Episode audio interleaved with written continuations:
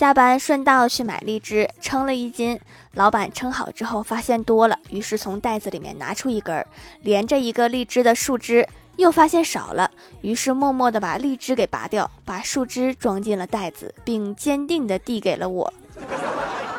那一秒我都开始怀疑人生了：老板，你不是卖荔枝的吗？还兼职卖树杈。